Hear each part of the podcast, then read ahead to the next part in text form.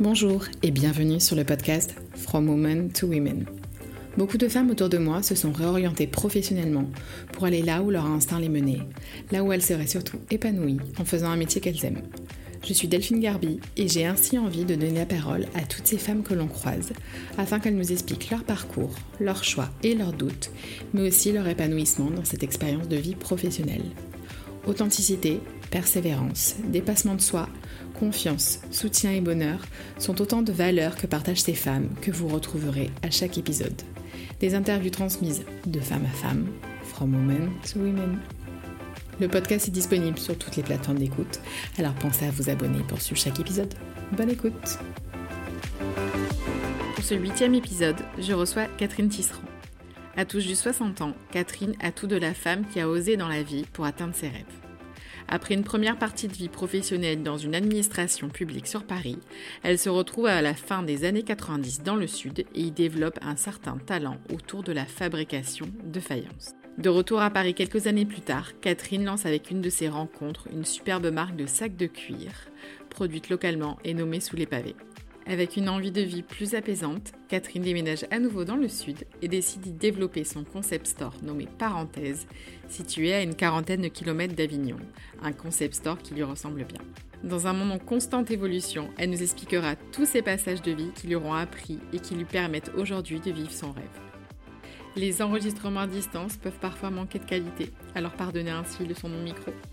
Je vous laisse ainsi avec la rencontre de cette femme très inspirante en la personne de Catherine Tisserand. Bonne écoute Bonjour Catherine, euh, merci bah, d'avoir répondu à mon invitation euh, pour euh, l'épisode de ce podcast From Women to Women. Je suis ravie de t'avoir avec nous.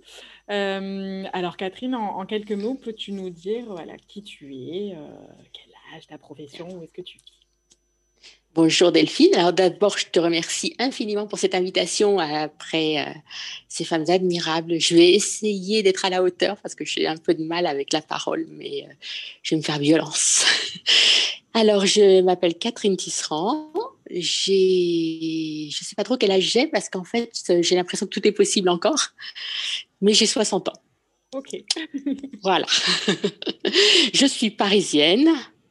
Je suis une vraie Parisienne, mais je vis dans un petit village de Provence où j'ai monté il y a quatre ans un concept store. Ok, et on va revenir dessus dans tous les cas. Tu nous teases un peu le sujet, mais on va revenir forcément dessus. Euh, euh, dans pas trop longtemps. Euh, donc sans forcément nous dire trop sur la, suite de ton parcours, j'avais une première question qui va nous replonger alors quelques années en arrière. Tu nous as donné ton âge et, j'ai envie de te dire, on, a l'âge qu'on a et dans tous les cas, voilà, tout est possible à n'importe quel âge. Donc moi, il n'y a, a, pas de sujet là-dessus.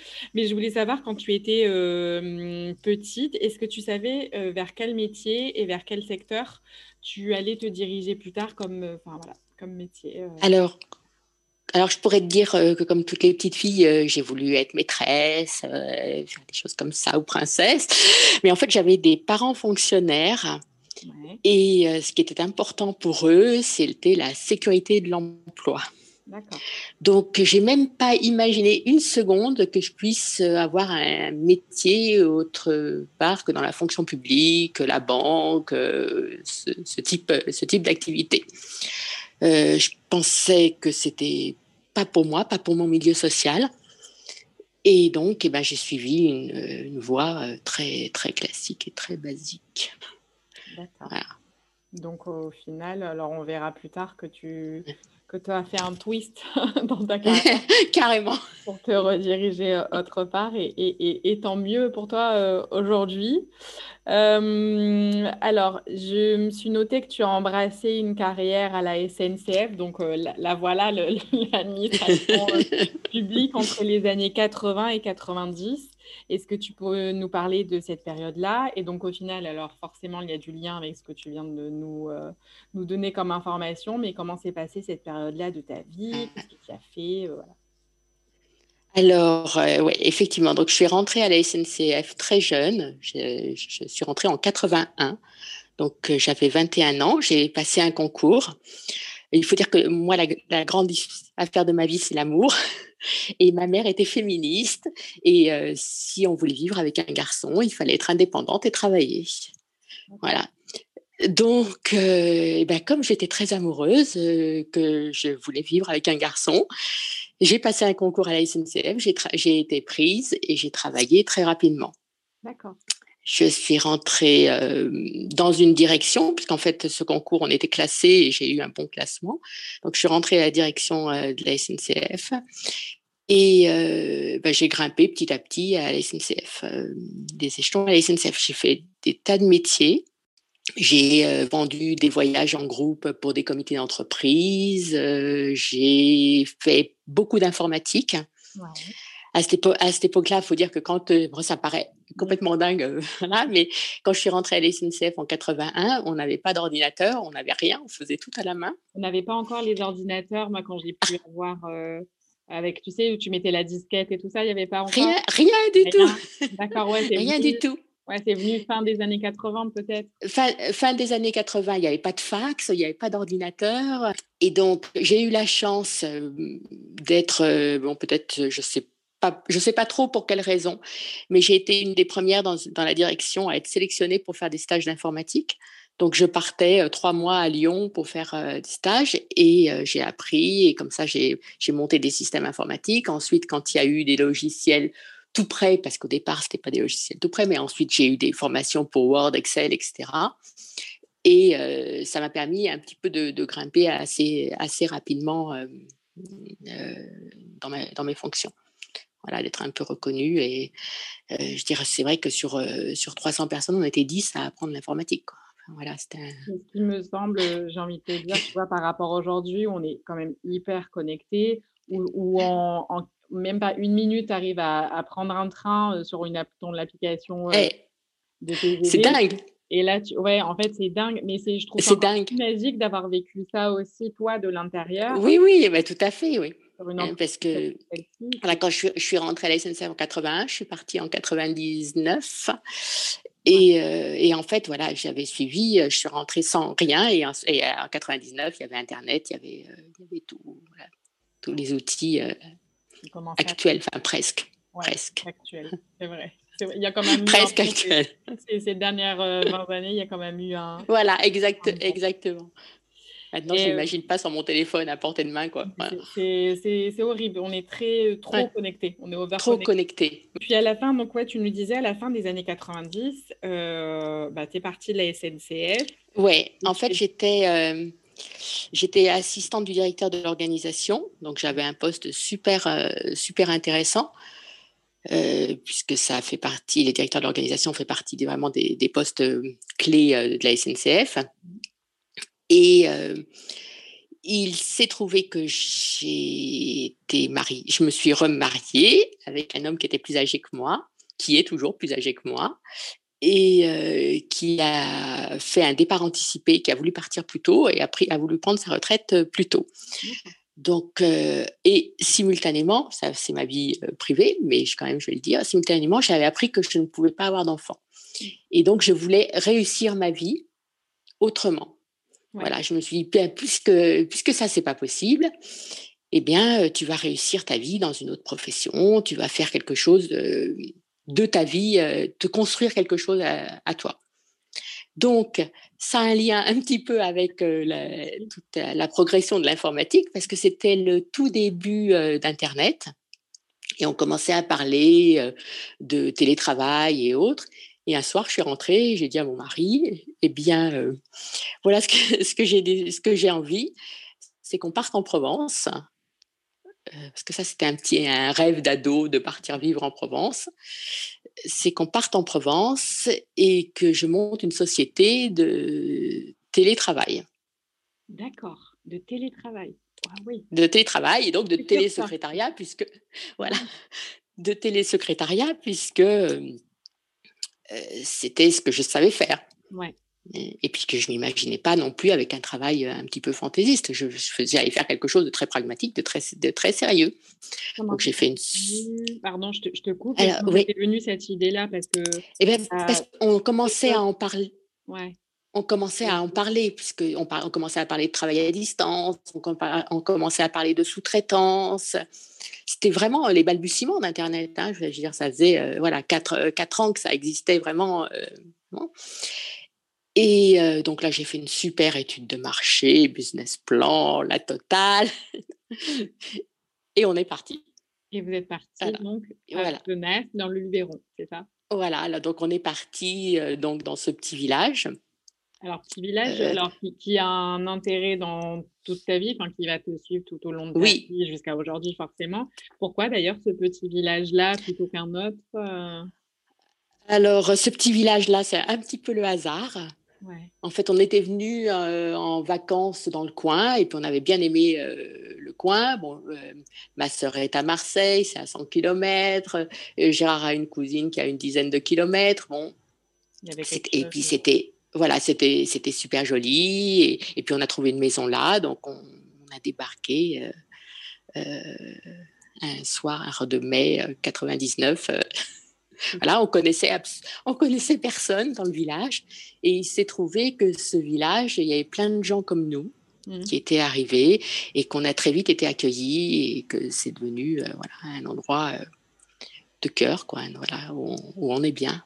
Comme quoi, en fait, il y avait même il y a 20 ans, il y avait quand même déjà le début des expats parisiens qui venaient euh, Tout à fait. en fait en Provence euh, redonner un peu un sens à leur vie, euh, reprendre un peu plus de qualité de vie peut-être aussi, sans trop juger les, la qualité de Oui, hein. exactement. Et puis il y avait eu déjà aussi une première génération qui était arrivée dans les années 70. Mmh. Tous, tous, les hippies et tout qui ah. étaient venus faire de la poterie, du tissage. Tous ces gens, tous ces 68 arts euh, qui, étaient, euh, qui étaient arrivés aussi à cette période-là. Donc énormément, en fait, le village, il y avait très peu de gens du cru, voilà, et il y avait énormément de Parisiens, d'Américains, de Belges, voilà, et beaucoup, par exemple, il y a ici, il y a des Américains euh, qui vivent six mois de l'année à, à, Venasque, six mois de l'année aux États-Unis, enfin voilà, donc, c'est pas une légende, en fait, que, que, les Américains viennent s'installer en Provence euh. Pas du tout. c'est pas une légende, non, non. c'est pas une légende. Et euh, donc, une population très mélangée, de tous les niveaux sociaux, enfin, voilà, très enfin, intéressante, cultivée, enfin, donc, euh, donc euh, ouais, vous vous êtes euh, descendu ce soir de, de mai et, et, vous avez de suite, voilà, il y a eu un. Ben, oui, dès le, lendemain, voilà, dès le lendemain, notre voisin nous a invités à boire l'apéro. Enfin, c'était. voilà, c'est ah, génial. donc, j'ai de suite. Donc, aucun regret au bout de 24 heures presque. non, pas du tout. Et, et, et, par rapport à cette société de télétravail que tu as souhaité mettre en place, parce qu'après, au final, bah, c'est pas ce que tu as fait. Qu'est-ce qui s'est passé? Alors, en fait, j'ai mis en place cette, cette société. Bon, il s'est avéré que c'était beaucoup plus difficile que je ne l'imaginais, que mon étude de marché me l'avait promis. voilà, que c'est que les gens n'étaient pas encore prêts à, déléguer euh, des fonctions, des, certaines, euh, certaines charges à une, entreprise de sous-traitance.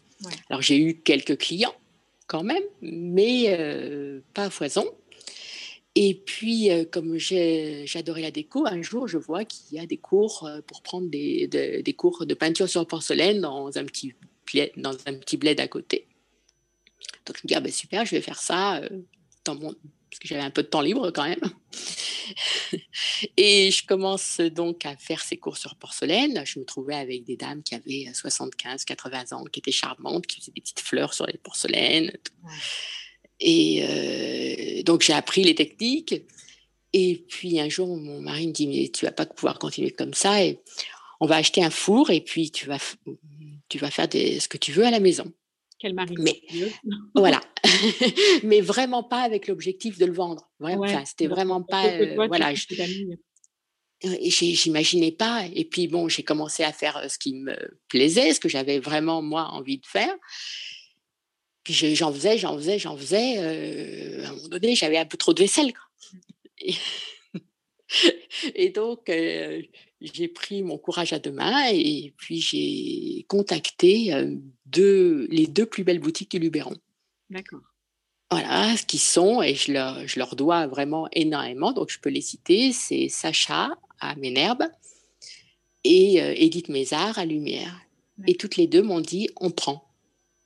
Alors là, sans euh, connaître, enfin sans. Eh ben si, j'ai été, j'ai été les voir et tout, mais j'étais, mais j'avais, j'étais absolument pas connue puisque de toute façon c'était les ah premières clientes. Ah ouais, c'était du début. Voilà. Ouais, ok. Voilà. Voilà. Et elles m'ont dit, on prend, ça, ça, a bien marché. Donc elles ont commencé à, me à renouveler leurs commandes et autres.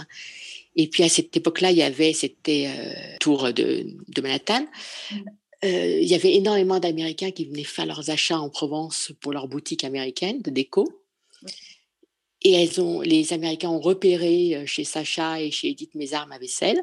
Et donc, je me suis retrouvée avec des clients aux États-Unis et un petit peu partout. Euh, Ok, ce qui doit être complètement euh, euh, dingue quand tu passes, tu dis, tu passes SNCF, tu passes euh, du télétravail, etc. Tu passes à cette passion qui devient ton boulot et qui t'amène outre-Atlantique. Voilà. Incroyable. voilà, c'était assez, assez incroyable. Et puis, euh, ben, moi, j'étais ravie, enfin, évidemment ravie. Et puis, euh, bon, ça m'a donné confiance en moi. Mmh. Euh, c'était aussi de me dire, ben, ce que tu fais est bien, ton goût est, bien. Enfin, voilà, pour ma petite personne, c'était ça m'a beaucoup, beaucoup, voilà, beaucoup fait bien, du bien, ouais. Comment se passait après ton quotidien à ce moment-là? Et alors, tu as fait ça pendant combien de temps eh ben, J'ai fait ça pendant 5-6 ans. Ouais. Voilà, donc ensuite, bon, après ça a commencé, après quand il y a eu justement les, tours de, en 2011, ça a commencé assez en 2001, 2001, ça a commencé à s'essouffler parce que les Américains ne venaient plus, c'était quand même une très bonne clientèle. voilà. Mmh. donc ça s'est un petit peu, un petit peu essoufflé. J'ai continué à, à travailler, à vendre, mais moins que, quand euh, la clientèle américaine était là.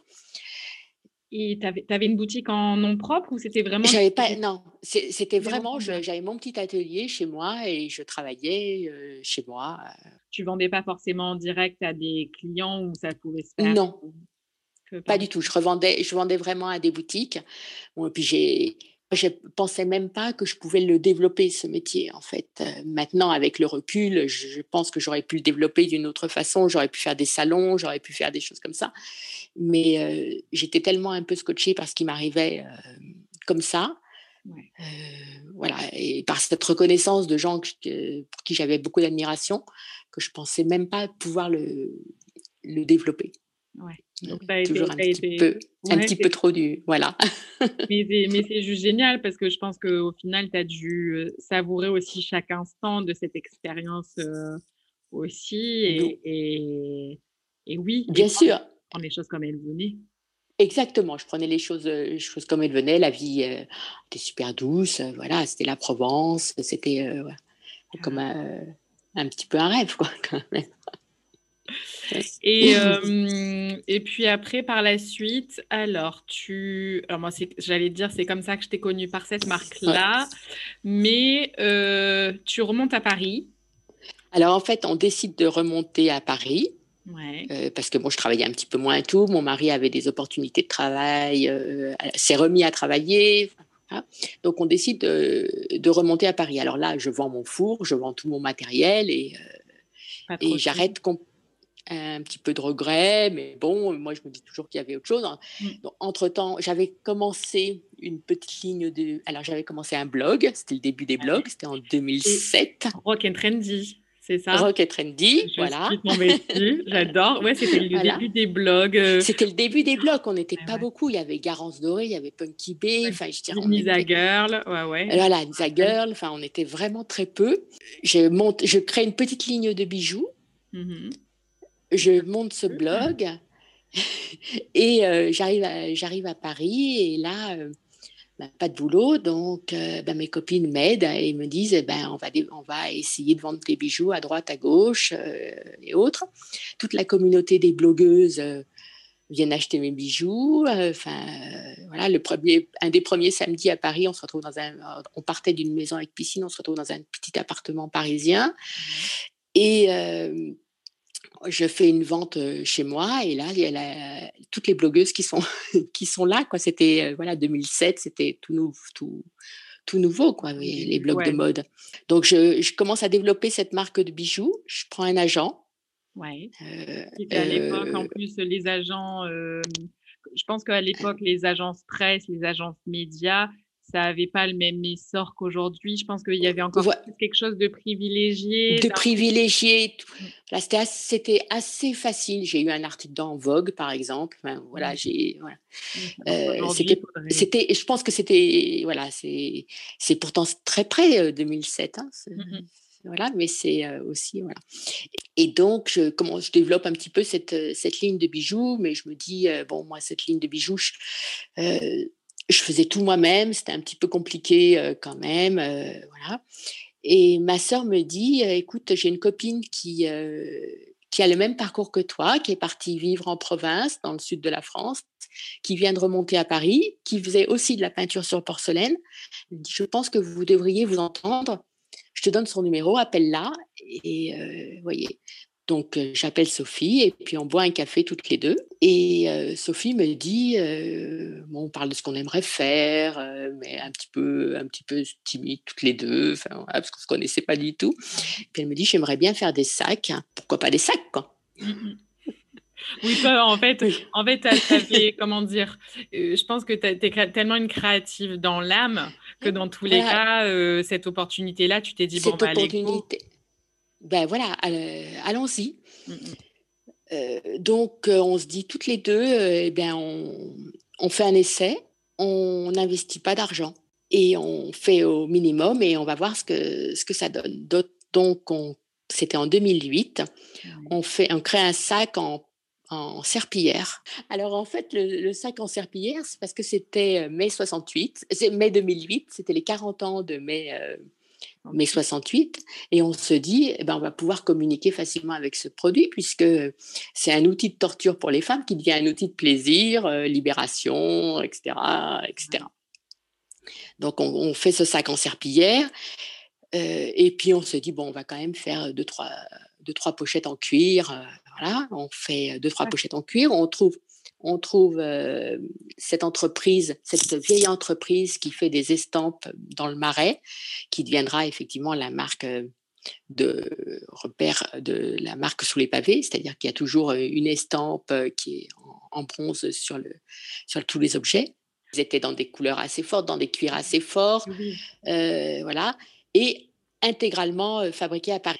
Mais à l'époque, c'était, on était assez rare à faire fabriquer et à chercher à, à, faire du, du, pas du locavore, mais du loca, de la production locale euh, euh, au maximum, ce qui, ce qui nous permettait en fait de, de faire plein, plein de séries. Mmh. Puisque les entreprises parisiennes, eh ben, c'est beaucoup plus facile de faire des petites séries que si tu fais fabriquer en Inde où tu vas faire 3000 euh, pièces. Nous, ça nous permettait d'avoir un choix énorme de, de matières et de couleurs et de, de, de lignes. Et ça a cartonné. Ben, en fait, euh, donc, euh, ben, comme on était, on débutait, qu'on a été un petit peu insouciante, de, les, premiers, les premiers acheteurs qu'on a été voir, ça a été les acheteurs du bon marché. Qui nous a dit, ben, OK, on fait un essai. En sortant, on n'en revenait pas. On a commencé à en parler en janvier 2008. On a fait nos premiers protos en mai 2008. Et euh, en août 2008, ils étaient au bon marché. Et ensuite, on a fait un salon au mois de septembre, pendant la Fashion Week. Et évidemment, le fait qu'ils soient au bon marché, euh, ben, les ah. Japonais, tout ça, les ont vus. Et du coup, euh, c'est ce qui nous a permis de démarrer. Comment, ouais, comment, comment ça s'est passé, le développement de la, la marque euh? Alors, on a voyagé, enfin, on a beaucoup voyagé pour, pour essayer de vendre sous les pavés, c'est-à-dire qu'on faisait deux salons par an à Tokyo, qu'on est allé mmh. à Hong Kong plusieurs fois, qu'on est allé à Séoul, enfin, voilà, on a cherché, on a cherché vraiment le développement international. Ben, comme, euh, comme euh, toutes les marques, ça a démarré très vite, ensuite ça s'est stabilisé, euh, mais avec une clientèle très fidèle, très très fidèle. Mais même on connaissait, on essayait de connaître nos, nos clients, la cliente finale, et la cliente finale, et ben, quand elle achetait un sac sous les pavés, elle en achetait plusieurs.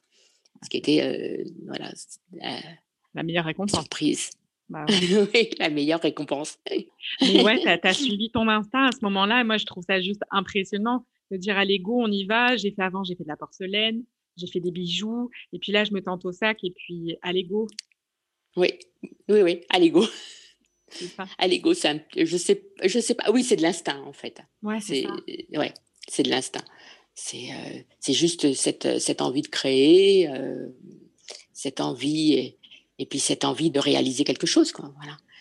Et sous les pavés, c'est une pour moi une très belle histoire parce que c'était euh, voilà est-ce que à ce moment-là de ta vie, tu, t'es, tu regardais un peu les années en arrière, ton, côté, le, ton expérience côté SNCF, et tu t'es pas dit, mais qu'est-ce qui s'est passé et, Alors, alors la SNCF, euh, c'est vraiment une, une expérience euh, extraordinaire parce qu'en fait, ça m'a aidé toute ma vie. Ouais, donc au final, euh, en fait, ça t'a servi de, de, de pas de tremplin pour la suite, mais en fait, ça a permis d'avoir un socle euh, euh, solide. Très solide. Un socle très solide. Parce que bah, au final, euh, tu avais, avais 40 ans quand tu as terminé à la SNCF, qui est quand même, j'allais dire, pas rien. C'est pas. Euh, bah oui, c'est un, tiers de tu vois, C'est un, tiers de ta vie. C'est quand même une, belle page euh, professionnelle. Et, Bien sûr. Et, clairement, euh, et clairement non, ce, twist est plutôt chouette. Et c'est aussi chouette de te dire que sur des métiers un peu plus administratifs et donc enfin, de fonctionnaires, bah, au final, ça sert pour des métiers carrément plus créatifs. Et, Exactement. Et quand j'entends les gens dénigrer tout, c'est voilà, c'est la, la, fonction publique, etc., etc., je, je trouve que c'est parce qu'ils ne savent pas. C'est ça.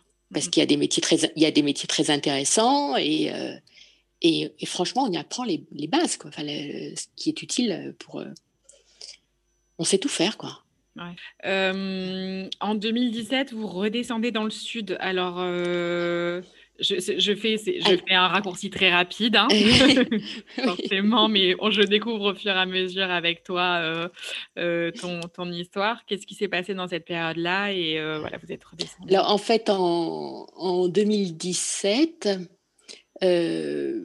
bon, sous les pavés, me demandait énormément, énormément d'énergie. moi, j'ai été malade, j'ai été fatiguée. Mmh voilà. Euh, et j'avais besoin, vraiment besoin de, de, vivre quelque chose de plus apaisant, plus calme, plus serein, plus détendu. Euh, j'ai donc quitté, euh, quitté sous les pavés et puis elle continue toute seule et elle le continue très bien. Donc ah, voilà, donc c'est donc c'est super, je suis ravie parce que c'est quand même un peu mon bébé quand même. Complètement. Et, et, donc, on, bon, on, arrive ici, on revient ici. Moi, j'avais un petit rêve au fond de ma tête, c'était de monter un concept store euh, ici, un rêve un petit peu fou. Pourquoi fou? Et ben fou parce que c'est un minuscule village. Donc, euh, ben, quand je m'installe ici, je cherche un local. Ah, ça devient, c'est hyper compliqué pour trouver un local parce qu'en fait, il y a trois maisons. Quoi. Donc, je, évidemment, euh, c'est et puis, euh, il y a des amis qui, lui, est sculpteur, est un sculpteur reconnu, il s'appelle Étienne Viard. Et euh, il me propose, il me dit, bah, si tu as envie de faire quelque chose, je te prête ma galerie. Donc, j'ai ouvert le 1er juillet 2017. Euh, ouais. Ça s'est décidé en 15 jours. Donc, je m'étais remis à faire de la vaisselle. Euh, j'ai contacté quelques fournisseurs que je connaissais, que j'aimais bien et autres, savoir s'ils avaient des fins de stock parce que 1er juillet 2017 pour vendre de l'été, c'était un petit peu compliqué. À ce moment-là, tu, euh, tu savais, quand tu me dis concept store, pour toi, c'était vraiment du prêt-à-porter, de la déco, euh, des accessoires. C'est vraiment en fait euh, la, femme qui, parce que c'est principalement ta clientèle, c'est pour les femmes, la femme qui venait pouvait repartir avec une tenue complète et, et de la vaisselle sous le bras. Exactement. Exactement. C'était ça. Donc j'ouvre cette boutique sur la place du village et je pense que 97% des gens m'ont pris pour une folle dans le village, en me disant que ça n'allait euh, jamais marcher. oui. ça, peut, ça peut, oui, ça peut être ça mal, mais en flop. Ça. Et encore une fois, ce qui est très particulier, mais je pense que c'est ce qui te caractérise aussi, c'est que tu as aussi suivi ton instinct, parce que tu me dis en 15 jours, voilà, ça s'est fait. Et, euh, et, et, puis, brin d'insouciance énorme. Mais c'est génial, faut le garder. Voilà. Et donc, tu ouvres, euh, euh, ouais, en 2017 cette boutique-là euh, sur cette Voilà, donc mon premier client à 10 h du matin, j'en reviens pas, quoi. Je vends un panier à 10 h du matin. Et puis ça se passe, la saison se passe bien. Et après, ben, il faut que je trouve un local et je trouve un petit, le bas du, en fait, une maison de village qui était louée à une famille. Et euh, je prends le bas de le rez-de-chaussée de la maison de village. Alors c'est un petit peu bizarre parce qu'en fait c'est vraiment dans une maison de village. Le locataire du dessus traverse la boutique pour aller chez lui. Enfin ah voilà, c'est oui. Mais euh, les, les, étrangers adorent ça. Parce ils ont vraiment l'impression de rentrer chez quelqu'un. De voilà de rentrer quelque chose. Donc j'ai pas de vitrine, c'est vraiment euh, une porte et puis une fenêtre avec des volets. Euh, hein. et, euh, et, je présente dans, dans cette boutique et eh ce que j'aime. alors ce que j'aime, ben, c'est pas forcément à la mode c'est euh, moi j'aime j'aime le vêtement en tant que en tant que tel. J'aime qu'il soit bien fait. J'aime mmh. que qu'il ait été fait dans de bonnes conditions. J'aime que les femmes elles elles le portent elles l'investissent elles le elles le gardent elles le rangent elles le remettent enfin voilà j'aime que ça puisse passer euh, euh, les époques enfin passer c'est vraiment dans une mode plutôt intemporelle féminine parce que sur les marques j'ai vu les marques que tu proposé, euh, dont une. Ah oui. Euh, euh, Chloé Stora, moi j'ai le coup de cœur que j'ai découvert pendant le confinement l'année dernière et coup de cœur aussi. ta majestique filature, si je me trompe pas. Oui. Laurence Bras. J'ai Laurence, Laurence Bras, j'ai Vanessa Bruno. Ouais, aussi, qui est juste une marque très intemporelle et. et voilà. Mais tellement, ouais. en, en, fait, petit à petit, de façon incroyable, ça se développe. J'ai une, jolie clientèle. Mhm. J'ai des femmes que j'adore qui viennent. C'est un petit peu un endroit euh, intime, enfin, je dirais un endroit où on discute, un endroit où elles sont bien. Euh, euh, moi, c'est ce que je voulais, qu'elles se sentent comme à la maison. Quoi. Ouais voilà, que euh, j'adorerais leur servir quelque chose à boire, mais comme il y a à côté, il y a un café sympa, je ne veux pas faire concurrence. mais voilà, mais, euh, mais c'est ça, je voulais vraiment que ce soit quelque chose d'un petit peu différent. Un rendez-vous à part quand la, ta cliente vient, que ce soit une cliente de passage ou une cliente habituée. Voilà. Qu'elle est vraiment euh, un feeling. Un feeling, que ce soit plus que plus qu'une boutique de mode, que ce soit voilà un endroit, un lieu, un, un petit, un petit cocon, un petit quelque chose. Euh, et on le ressent hein, pour avoir euh, vu les, les, photos de l'espace. C'est vraiment très chaleureux. Alors, j'allais dire typique des maisons du Sud, moins parce que, enfin, moi qui suis plus donc de Marseille, donc la Provence, j'ai l'habitude de, de, maisons comme ça, de villages. Mais voilà, la localisation fait que ça, change un petit peu quand même. Et c'est très, quand même, très chaleureux. On est dans des couleurs vraiment hyper apaisantes. On sent bien, en fait, on, comme si on était, oui, on arrivait chez toi. Oui, comme on, on, arrivait chez moi. Et, et, dans ce concept store-là aussi, bah, toi, tu y développes ta propre gamme de... Alors, est-ce que j'appellerais... Non, c'est pas de la poterie, plutôt c'est de, la... de la porcelaine? Comment toi, tu définis Alors, c'est plus... Alors, non, alors c'est de la céramique, c'est de la faïence, en fait. D'accord. Le, terme céramique étant un terme global qui, qui mmh comprend la porcelaine, la faïence, le grès, le tout. Et moi, je, moi c'est de la faïence. Et euh, donc ça, eh ben, c'est quelque chose que je développe et euh, que je fais essentiellement l'hiver quand, la, quand la boutique est fermée. Ouais. Donc tu travailles de manière saisonnière, c'est ça? Alors je travaille en fait, la boutique est ouverte de fin mars jusqu'à novembre. J'ouvre un petit peu pour les fêtes de Noël et puis ensuite je, ferme, je suis fermée janvier, février, mars. C'est cette période-là où je fais de où je fais beaucoup de céramike. Euh, c'est en fait j'ai besoin de ça c'est mon yoga. Enfin voilà, j'ai besoin d'être dans mon atelier, d'être seule et de, de, penser à rien. Je veux dire, euh, voilà, voilà la terre peut s'écrouler. Je suis, je suis là, je pense vraiment à rien quand je quand je, je travaille de mes mains. Ah, et puis, et puis en plus, je, suis tellement heureuse quand je vois que ça plaît. c'est un truc de dingue, quoi. Voilà. Est-ce que, est-ce que, alors c'est la question que je me pose, est-ce que tu as des clientes euh, qui, qui ont dû peut-être te suivre depuis toutes ces années et qui euh, bah, te recontactent, euh, soit qui sont de passage à la boutique, soit qui te recontactent pour la faïence, etc. Est-ce que tu as quand même des, petites, des petits clins d'œil de temps en temps? Oui, oui, bien sûr. Et là, par exemple, j'ai ma première boutique où j'avais vendu de la porcelaine aux États-Unis. C'était à Boston. Et euh, la dame m'a retrouvée, m'a commandé de la vaisselle. Ah, c'est génial. Donc, euh, pas pour sa boutique parce qu'elle a plus de boutique. Elle aussi, elle, elle a fait le chemin inverse. Elle avait une boutique et maintenant elle travaille dans, dans un bureau. D'accord. voilà, à l'américaine, en fait, changement de vie euh, total. Mais elle m'a recommandé de la vaisselle pour elle à titre personnel. Donc, c'est assez incroyable. Quoi. D'accord. Oui, c'est aussi 20, ans. Quoi. Ouais, c'est aussi la magie des réseaux sociaux et d'Internet, c'est de pouvoir retrouver en fait euh, à l'autre bout de la terre. Euh. C'est fou. C'est fou. Et c'est là où le monde a énormément évolué depuis 99, où j'ai quitté la SNCF. On a été au balbutiement euh, d'Internet.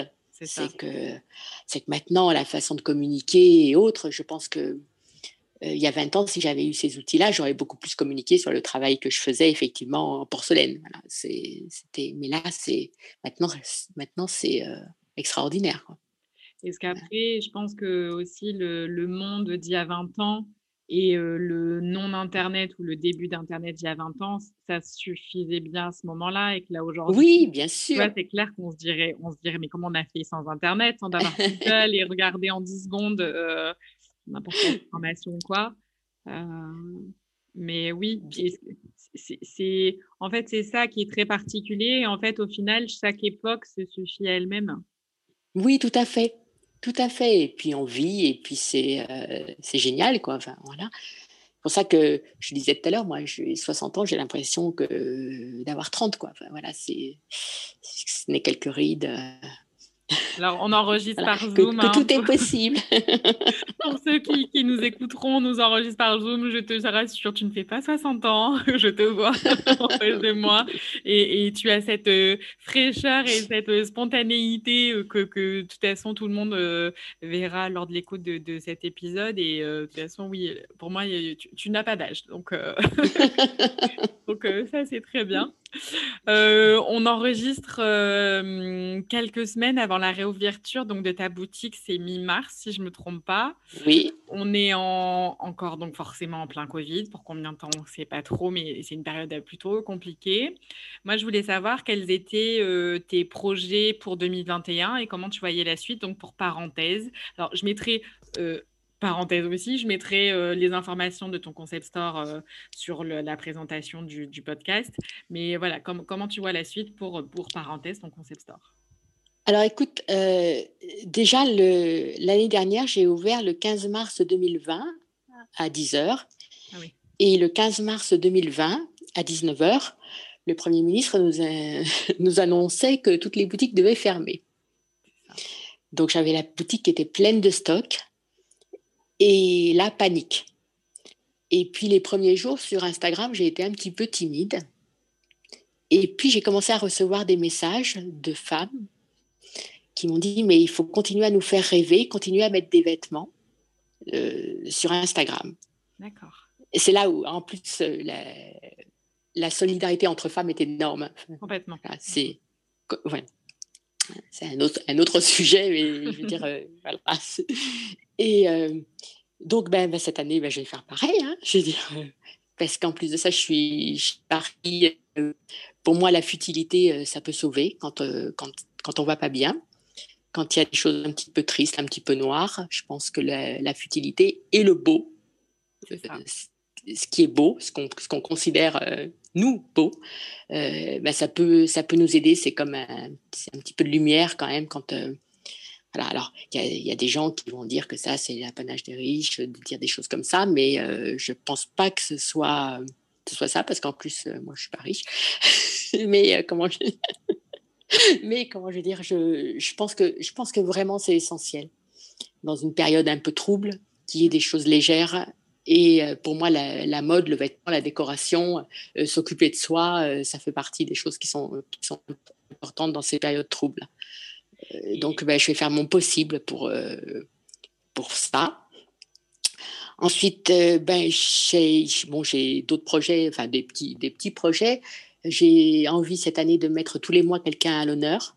Mmh parce que je travaille avec des marques qui ont une, pour moi, leur façon de travailler est, est, importante, donc je voudrais expliquer comment elles travaillent et euh, pourquoi elles font ça comme ça. Voilà. Quand Vanessa Bruno, elle fait un panier, qui, euh, qui que ce panier est, fait à la main par des artisans et qu'il nécessite sept jours de travail, ben, je trouve que c'est important de le dire du sens, en euh, fait, redonner du sens. Voilà, ça, ça donne du sens. Du, quotidien qu'on Du quotidien, voilà.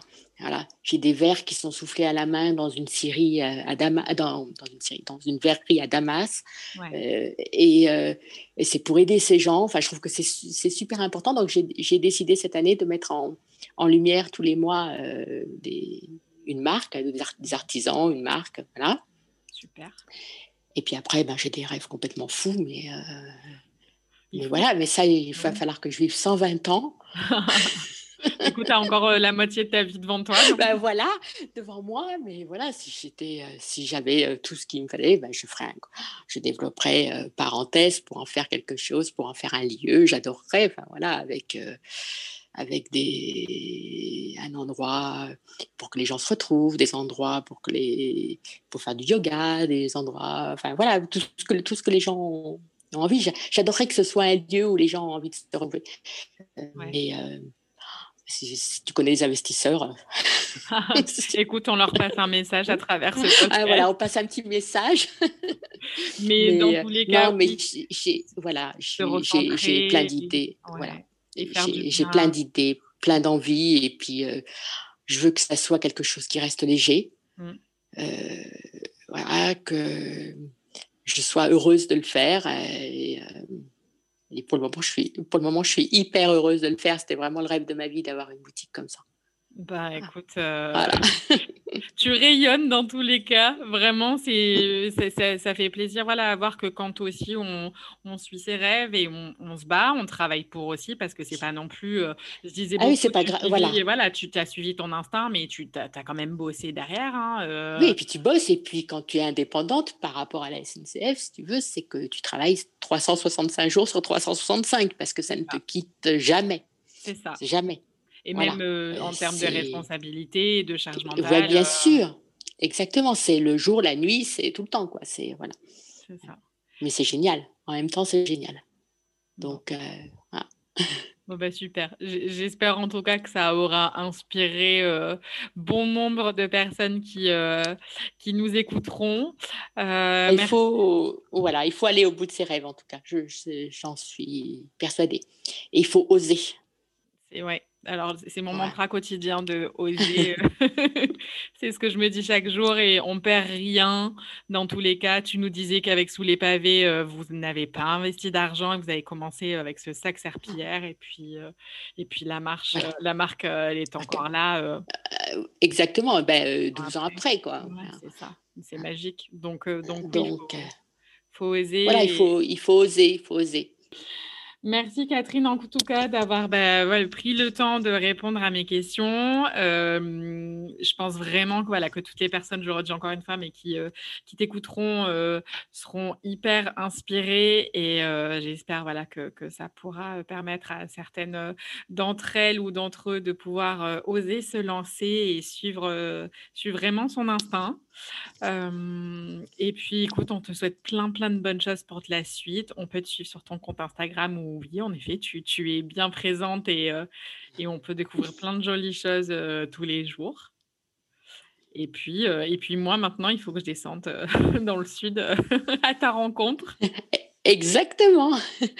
Exactement. Viens vite me voir. C'est ça, le prochain challenge pour l'été. Voilà. Bah, moi, je te remercie infiniment, Delphine, d'avoir pensé à moi. Euh, Xème épisode de, de, ton podcast. Voilà. Et je te souhaite plein, plein, plein de bonnes choses et d'aller au bout de tes rêves, surtout. Merci beaucoup. à bientôt. À bientôt, Delphine. Merci de votre écoute pour cet épisode. N'hésitez pas à donner votre avis sur ce podcast en le notant de 1 à 5 étoiles sur votre plateforme. Cela m'aidera d'autant plus à m'améliorer. Je vous retrouve sur Instagram, Facebook et LinkedIn via mon profil Daily Delph et vous donne rendez-vous très prochainement pour un nouvel épisode. À très vite